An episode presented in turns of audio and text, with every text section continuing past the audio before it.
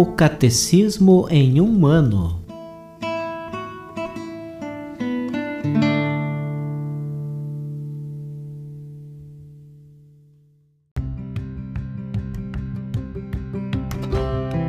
Olá, eu sou Alesiandro, seminarista da Diocese de Ponta Grossa, Paraná. Você está ouvindo o podcast O Catecismo em um ano. Vamos ler todo o Catecismo da Igreja Católica ao longo de 365 episódios. Estamos utilizando a tradução em português apresentada pela CNBB em 2013, baseada na edição típica em latim. Baixe o plano de leitura por meio de um link que você encontra na página do Instagram, arroba o Catecismo em um ano, ou na descrição deste podcast.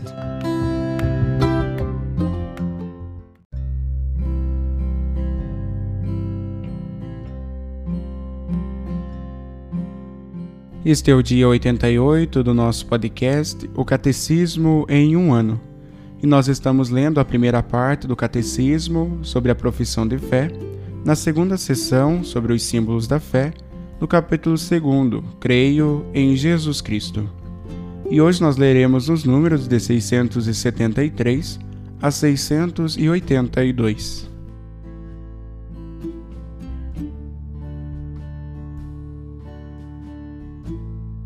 O advento glorioso de Cristo, esperança de Israel. A partir da ascensão, a vinda de Cristo na glória é iminente, embora não nos caiba saber os tempos ou momentos que o Pai determinou com a sua autoridade. Atos dos Apóstolos, capítulo 1, versículo 7. Este acontecimento escatológico pode ocorrer a qualquer momento ainda que estejam retidos, tanto ele como a provação final que há de precedê-lo.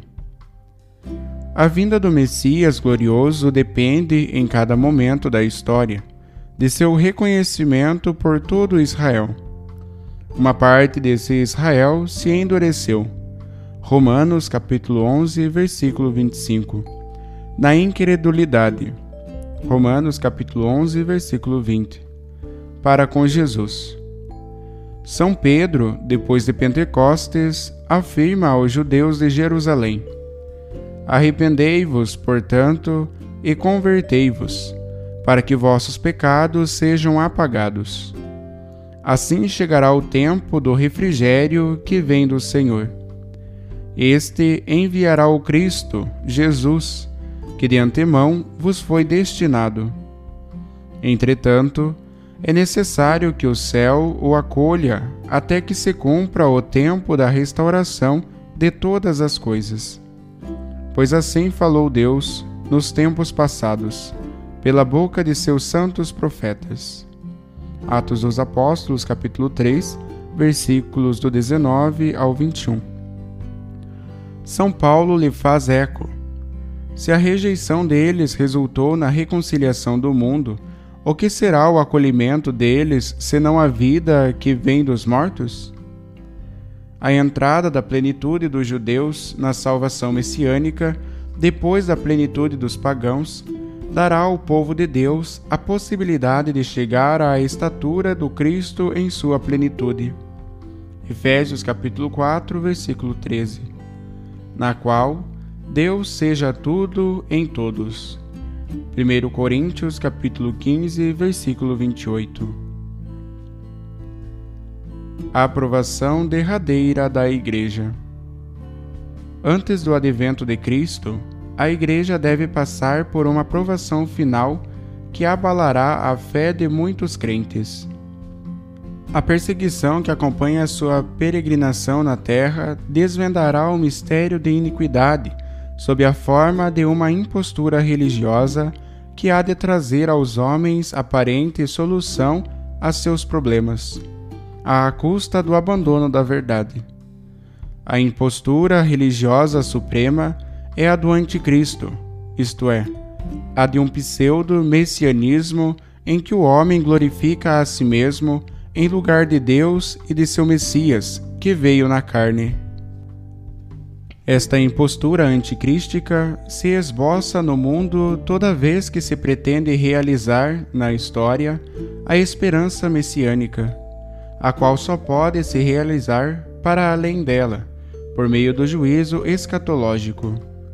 Mesmo em sua forma branda, a Igreja rejeitou esta falsificação do reino vindouro sob o nome de milenarismo, sobretudo sob a forma política de um messianismo secularizado, intrinsecamente perverso. A Igreja só entrará na glória do reino por meio desta derradeira Páscoa, em que seguirá a seu Senhor em sua morte e ressurreição. O reino não se realizará, portanto, por um triunfo histórico da Igreja, segundo um progresso ascendente, mas por uma vitória de Deus sobre o desencadeamento último do mal, que fará sua esposa descer do céu. O triunfo de Deus sobre a revolta do mal assumirá a forma do juízo final, depois do derradeiro abalo cósmico deste mundo que passa. 2. Para julgar os vivos e os mortos. Na linha dos profetas e de João Batista, Jesus anunciou em sua pregação o juízo do último dia. Serão então revelados a conduta de cada um e o segredo dos corações. Será também condenada a incredulidade culpada que fez pouco da graça oferecida por Deus. A atitude em relação ao próximo revelará o acolhimento ou a recusa da graça e do amor divino Jesus dirá no último dia: Todas as vezes que fizestes isso a um destes mais pequenos, que são meus irmãos, foi a mim que o fizestes. Mateus capítulo 25, versículo 40. Cristo é Senhor da vida eterna. O pleno direito de julgar definitivamente as obras e os corações dos homens pertence a Ele como Redentor do mundo. Ele adquiriu este direito por sua cruz. O Pai entregou ao Filho o poder de julgar. João capítulo 5, versículo 22. Ora, o Filho não veio para julgar, mas para salvar e para dar a vida que está nele.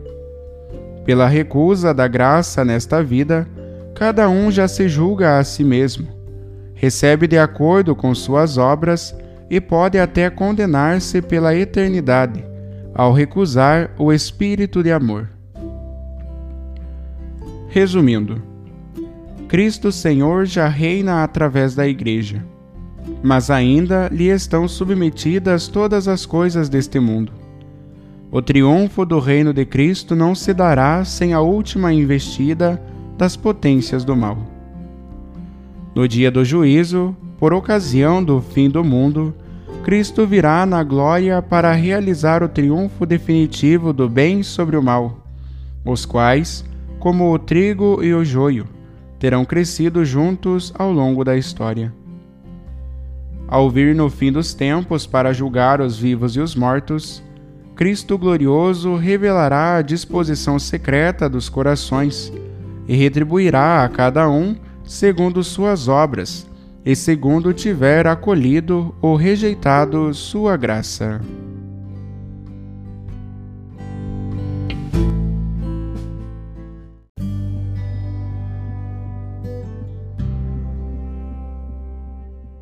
Como comentário adicional para o dia de hoje, nós iremos ouvir a homilia do Papa Francisco, que foi proferido na Basílica de São Pedro em ocasião da Santa Missa na solenidade de Nosso Senhor Jesus Cristo, Rei do Universo, domingo 21 de novembro de 2021.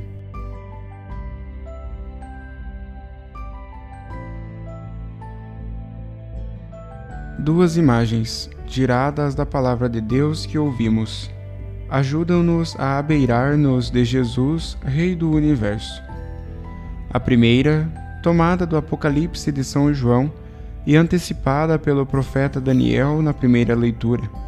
Aparece descrita com estas palavras: Ele vem no meio das nuvens. Apocalipse capítulo 1, versículo 7. conforme Daniel, capítulo 7, versículo 13. Refere-se à vinda gloriosa de Jesus como Senhor e fim da história. A segunda imagem é a do Evangelho, quando Cristo, encontrando-se diante de Pilatos, lhe diz: Eu sou o Rei. João capítulo 18, versículo 37. Faz-nos bem, queridos jovens, parar e contemplar estas imagens de Jesus, no momento em que iniciamos o caminho para a Jornada Mundial de 2023 em Lisboa. Detenhamo-nos então na primeira. Jesus que vem no meio das nuvens. É uma imagem que alude à vinda de Cristo na glória, do fim dos tempos. Faz-nos compreender que a última palavra sobre a nossa existência será a de Jesus não a nossa. Ele, lê-se ainda na Escritura, é aquele que cavalga sobre as nuvens. Salmo 68, versículo 5. E nos céus manifesta o seu poder, conforme o Salmo 68, versículos 34 e 35. Por outras palavras, o Senhor vem do alto, e o seu reino jamais terá ocaso. Ele sobrevive a tudo o que passa. Nele está a nossa confiança eterna e inabalável. É o Senhor.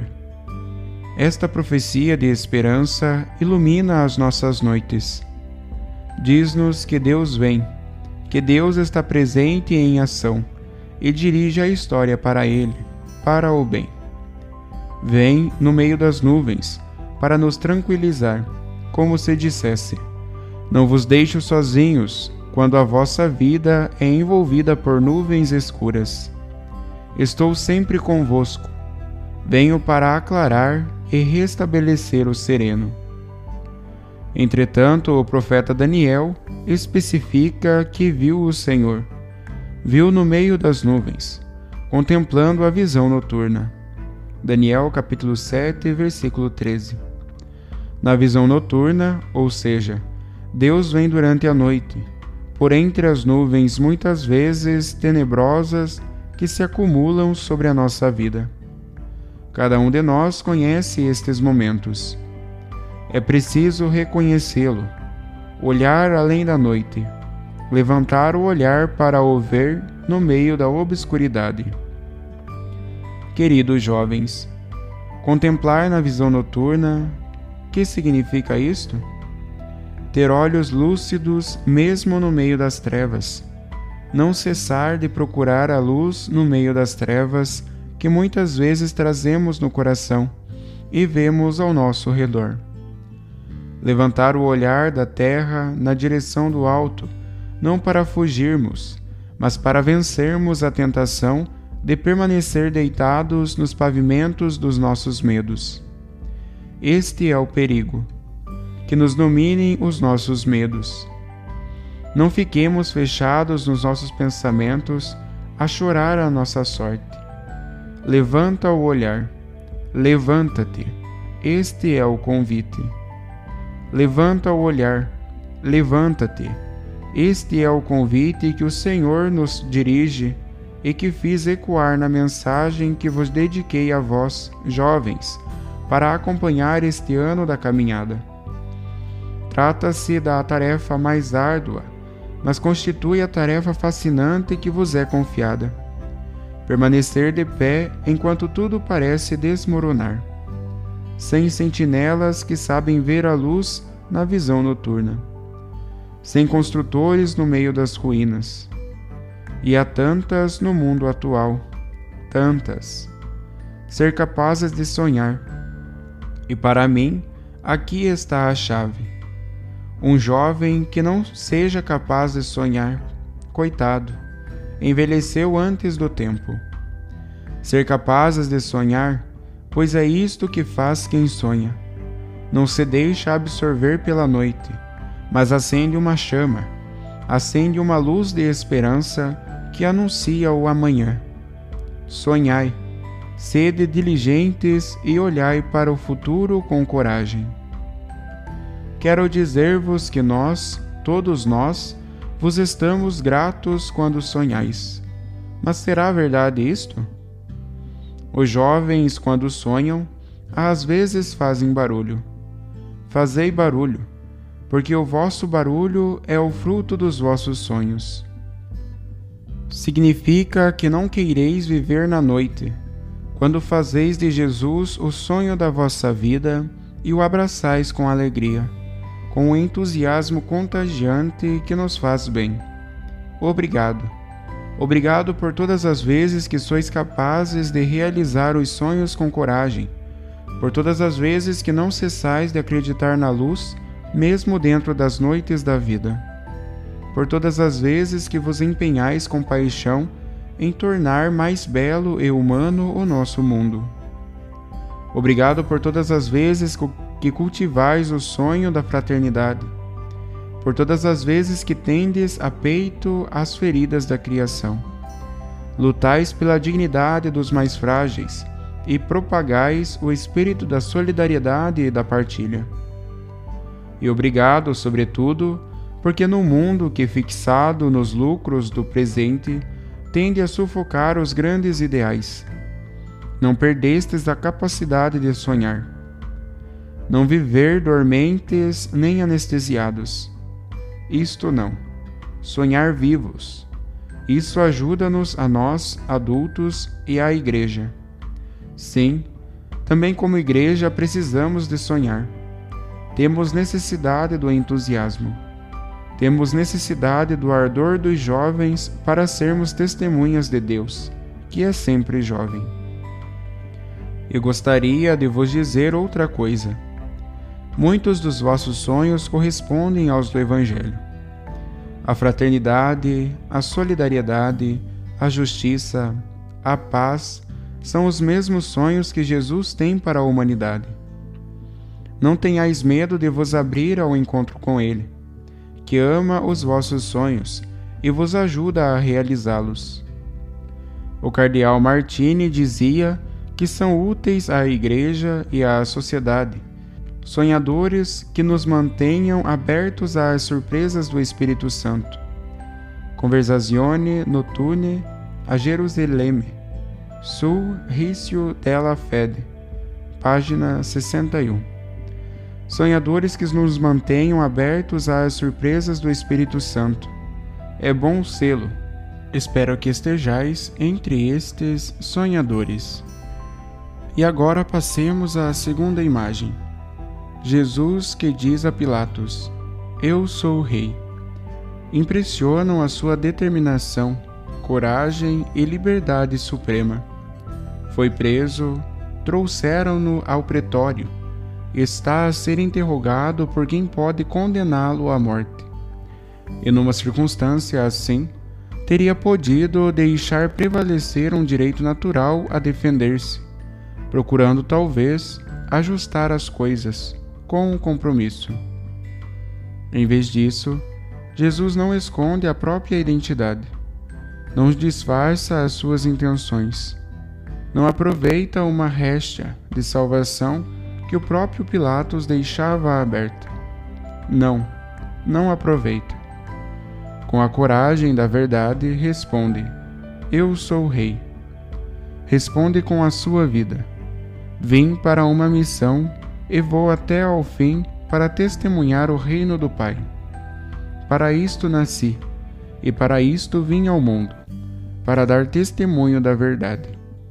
João capítulo 18, versículo 37.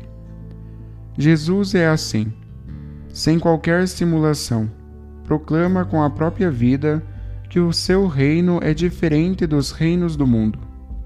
Deus não reina para aumentar o seu poder e esmagar os outros. Não reina com os exércitos e com a força.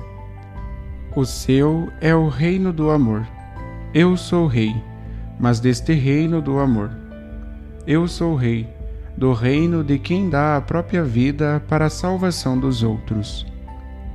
Queridos jovens, fascina a liberdade de Jesus. Deixemos que nos toque dentro comova e suscite em nós a coragem da verdade. E nós podemos perguntar-nos aqui e agora: Se eu estivesse no lugar de Pilatos, com Jesus diante de mim, olhos nos olhos, de que sentiria vergonha? Perante a verdade de Jesus, a verdade que é Jesus, quais são as minhas falsidades que não se aguentam de pé, as minhas duplicidades de que ele não gosta? Tem-nas cada um de nós. Procurai-as, procurai-as. Todos nós temos destas duplicidades, destes comprometimentos, deste ajustar as coisas, para que a cruz se afaste. Temos de nos colocar diante de Jesus para verificar a verdade em nós. Precisamos de o adorar para sermos livres por dentro, iluminarmos a vida e não nos deixarmos enganar pelas modas do momento, pelos fogos de artifício deste consumismo que cega e paralisa. Amigos, não estamos aqui para nos fazer encantar pelas sereias do mundo, mas para assumirmos a nossa vida, aferrarmos a vida vivendo-a plenamente. Assim, na liberdade de Jesus, encontramos também a coragem de ir contra a corrente. Esta é uma expressão que quero evidenciar. Ir contra a corrente. Ter a coragem de ir contra a corrente, não contra alguém, que é a tentação de todos os dias, como os que se fazem de vítima e os intrigantes, que sempre dão a culpa aos outros. Isso não mas contra a corrente doentia do nosso eu egoísta, fechado e rígido, que muitas vezes procura aliados para sobreviver. Não, isto não. Ir contra a corrente para seguirmos o rasto de Jesus. Ele ensina a lançar-nos contra o mal só com as forças mansa e humilde do bem, sem atalhos, sem falsidades nem duplicidades o nosso mundo, ferido por tantos males, não precisa de outros compromissos ambíguos, de pessoas que giram para cá e para lá como as ondas do mar. Vão para onde as leva o vento, para onde as levam os próprios interesses, de que se posiciona com um pé à direita e outro à esquerda, depois de ter sondado o que convém. Os equilibristas, um cristão que age assim, parece mais um equilibrista do que um cristão. Os equilibristas buscam sempre uma via para não sujar as mãos, para não comprometer a vida, para não apostar a sério. Por favor, tende medo de ser jovens equilibristas. Sede livres, sede autênticos, sede consciência crítica na sociedade. Não tenhais medo de criticar. Precisamos das vossas críticas.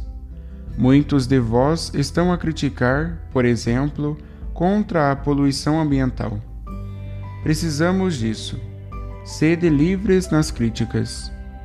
Tende a paixão da verdade, para poderdes dizer com os vossos sonhos: A minha vida não está escravizada às lógicas deste mundo, porque reino com Jesus em prol da justiça, do amor e da paz. Queridos jovens, espero que cada um de vós possa sentir a alegria de dizer: Com Jesus também eu sou Rei. Sou Rei, sou um sinal vivo do amor de Deus, da sua compaixão e da sua ternura. Sou um sonhador encandeado pela luz do Evangelho e contemplo esperançado na visão noturna. E quando caio, encontro em Jesus de novo a coragem de lutar e ter esperança, a coragem de voltar a sonhar, e isto em todas as idades da vida.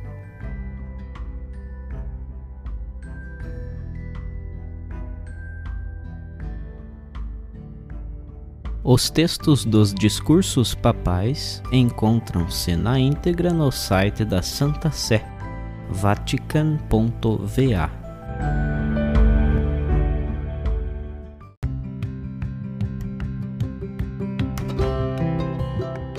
Você acaba de ouvir mais um episódio do podcast O Catecismo em um Ano. Continue nesse bom propósito de aprofundar o conhecimento e a vivência da fé católica e procure participar da sua comunidade. Rezemos por todos que estão fazendo esse caminho de leitura do catecismo. Até amanhã!